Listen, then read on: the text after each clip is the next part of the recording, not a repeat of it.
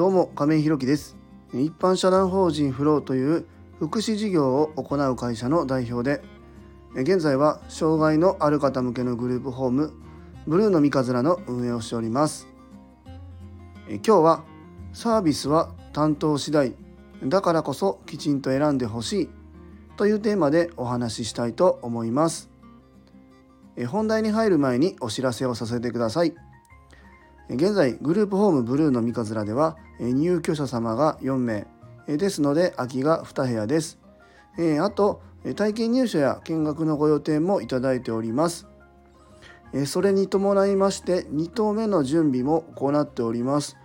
今ね不動産仲介の方すごくたくさんいたあの動いていただいてて、え候補の等が結構数件ね、えーと、ご連絡いただいてますちょっと今月中に見に行けるかどうかは分かりませんけども、まあ、来月中にはね、えーと、見て、えー、次の等のね、えー、手配というか、えー、に向けて、えー、本当に動いていきたいなというふうに思っております。えブルーの三日面の見学ご希望の方ございましたら、え概要欄のリンクをご覧いただきまして公式 LINE 等でご連絡いただきますようよろしくお願いいたします。えあともう一つ皆様にお願いです。え現在ブルーの三日面ではボランティアさんを募集しております。えそちらも公式 LINE などでご連絡くだされば幸いです。えそれでは本題です。え今日はサービスは担当次第だからこそきちんと選んでほしいというテーマでお話ししたいと思います。まあ、このサービスは担当次第っていうのねこれ本当に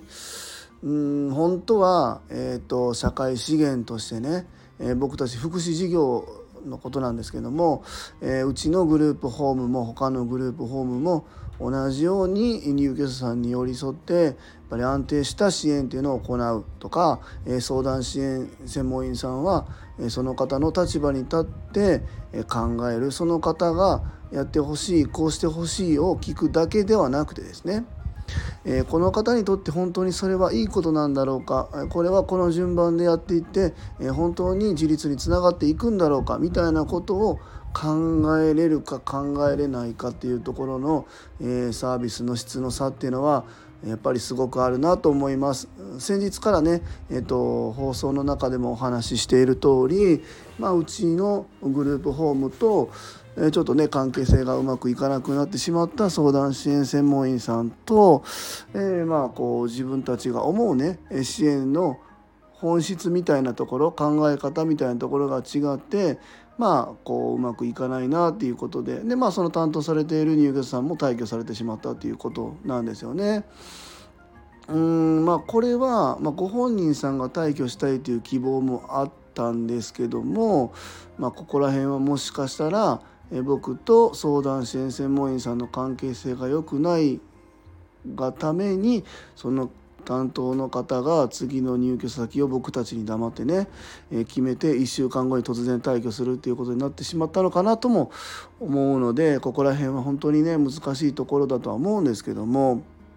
やっぱりねこのそれぞれの考え方みたいなのがあるので、まあ、僕たちがやっていることが100%正しい。で今回トラブってしまった担当トラブってはないかな。まあまああのうまく噛み合わなかった相談支援専門員さんの考え方が間違ってるとかそういう問題ではなくて、えご本人さんを中心として、えご家族の方、えが、えその担当の方と意見をきちんと共有できて同じ方向を向けるかどうかはすごく大切だなというふうにまあ思います。なので今回ねえーと、その相談支援専門者は僕たちとは合わなかったけど、えー、担当の利用者さんとはしっかりあの考え方が共有してて合ってて、まあ、それが本当にいいのかどうかわからないですけど、まあ、そういうふうになればうまく自立っていうところに向かっていくのかなとは思います。で先日ね別の相談支援専門員さんがうちの入居者さんの担当の方ね、えー、の相談支援専門員さんが、えー、そのうちの入居者さんがね入居から約半年経つので半年ごとにご本人さんのこう自立に向けての計画みたいなところを見直すタイミングっていうのはあるんですね実は。えー、入居のタイミングでもまあその方はだいたい4つぐらいの目標を立ててこの半年間をまあ望んでいたんですね生活する中でね。でまあこれで約半年ぐらい経つのでこの目標の達成度はどうでしょうかでまた次の新たな目標みたいなのを立てていきますかみたいなところのお話をさせていただきました。うん、でこの方とは割とね僕たちの考え方と近くってまあえっと、いろんなもちろん大先輩なのでねいろんなアドバイスを僕たちもいただきながら、えー、この入居者さんの、えー、自立に向けてね、えー、いろんな方向で考えていくっていうお話をさせていただいて、まあ、とても有意義な時間を過ごさせていただいたかなと思います。でその方もおっしゃっていたんですけどもそこは僕たちも同じ認識だなと思っていて、えーと、ご本人を中心にした、えー、支援っていうのをまあ今ね割とこうそういうのを言うことが流行ってるというかまあそれ自体は間違ってないその言葉自体は間違ってないと思うし僕たちもその、えー、担当の相談支援専門員さんも同じように思ってるんですけどもただご本人が望んでいるからといってその通りにすることがご本人を中心とした支援とは限らないよねっていうことを、まあ、おっしゃってたというところなんですよね。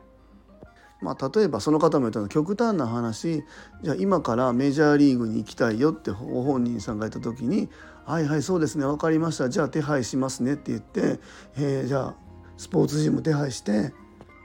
えーと、球団と手配取ってとかそんなことしないと思うんですよね。だからご本人さんにとって本当に可能な、え、目標なのかまたご本人さんにとってそれは本当にえー、いい方向に向かう目標なのかみたいなところを考えていくのも僕たちのやり方なのかなとは思います。これはもうあくまでも僕たちの考え方やり方ですね。本当にその方がやりたいと思ったことに全部100%合わせてあげるのもしかしたら、えー、一つの支援の方法なのかも分かりませんが僕たちはそう考えていないっていうところですね。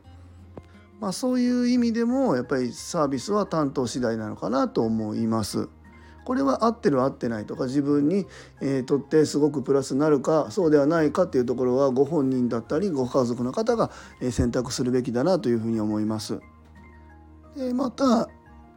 まあ、僕たちも先日そのお話しさせていただいたんですけども、まあ、うちにもいろんな入居者さんがいるんですけども例えば土日お仕事がお休みですって言った時に僕たちの、えー、基本的にやって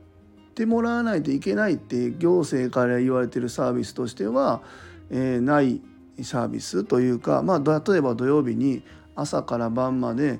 どこも出かけずにその方がずっとお部屋にいて朝昼晩のご飯を食べてお風呂入って、まあ、寝ることさえできたら行政からは特に何も言われません。えそれだけやってても特に間違いではないです。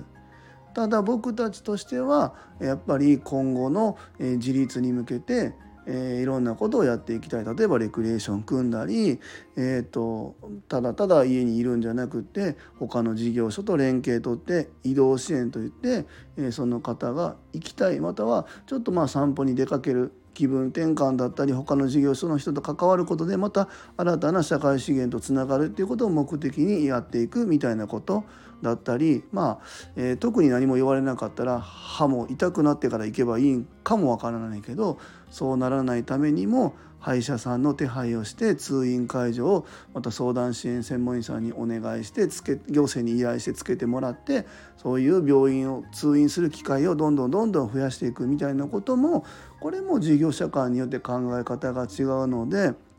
これはえご本人さんだったりご家族の方がいろんなところを見学して自分たちに合ったところを選んでいくっていうことがえ考えられることかなと思いますね。まあ、そういう意味でもサービスっていうのは担当者次第になりますので、まあ、僕たちが合ってる誰かが間違ってるという意味ではなくてですねそこら辺をきちんと選択していくっていう意味でもしっかり選んでいく必要があるなというふうに思います。えー、今日はサービスは担当次第だからこそきちんと選んでほしいというテーマでお話しさせていただきました。最後までお聴きくださりありがとうございます。次回の放送もよろしくお願いいたします。今日も素敵な一日をお過ごしください。一般社団法人フローの亀井弘樹でした。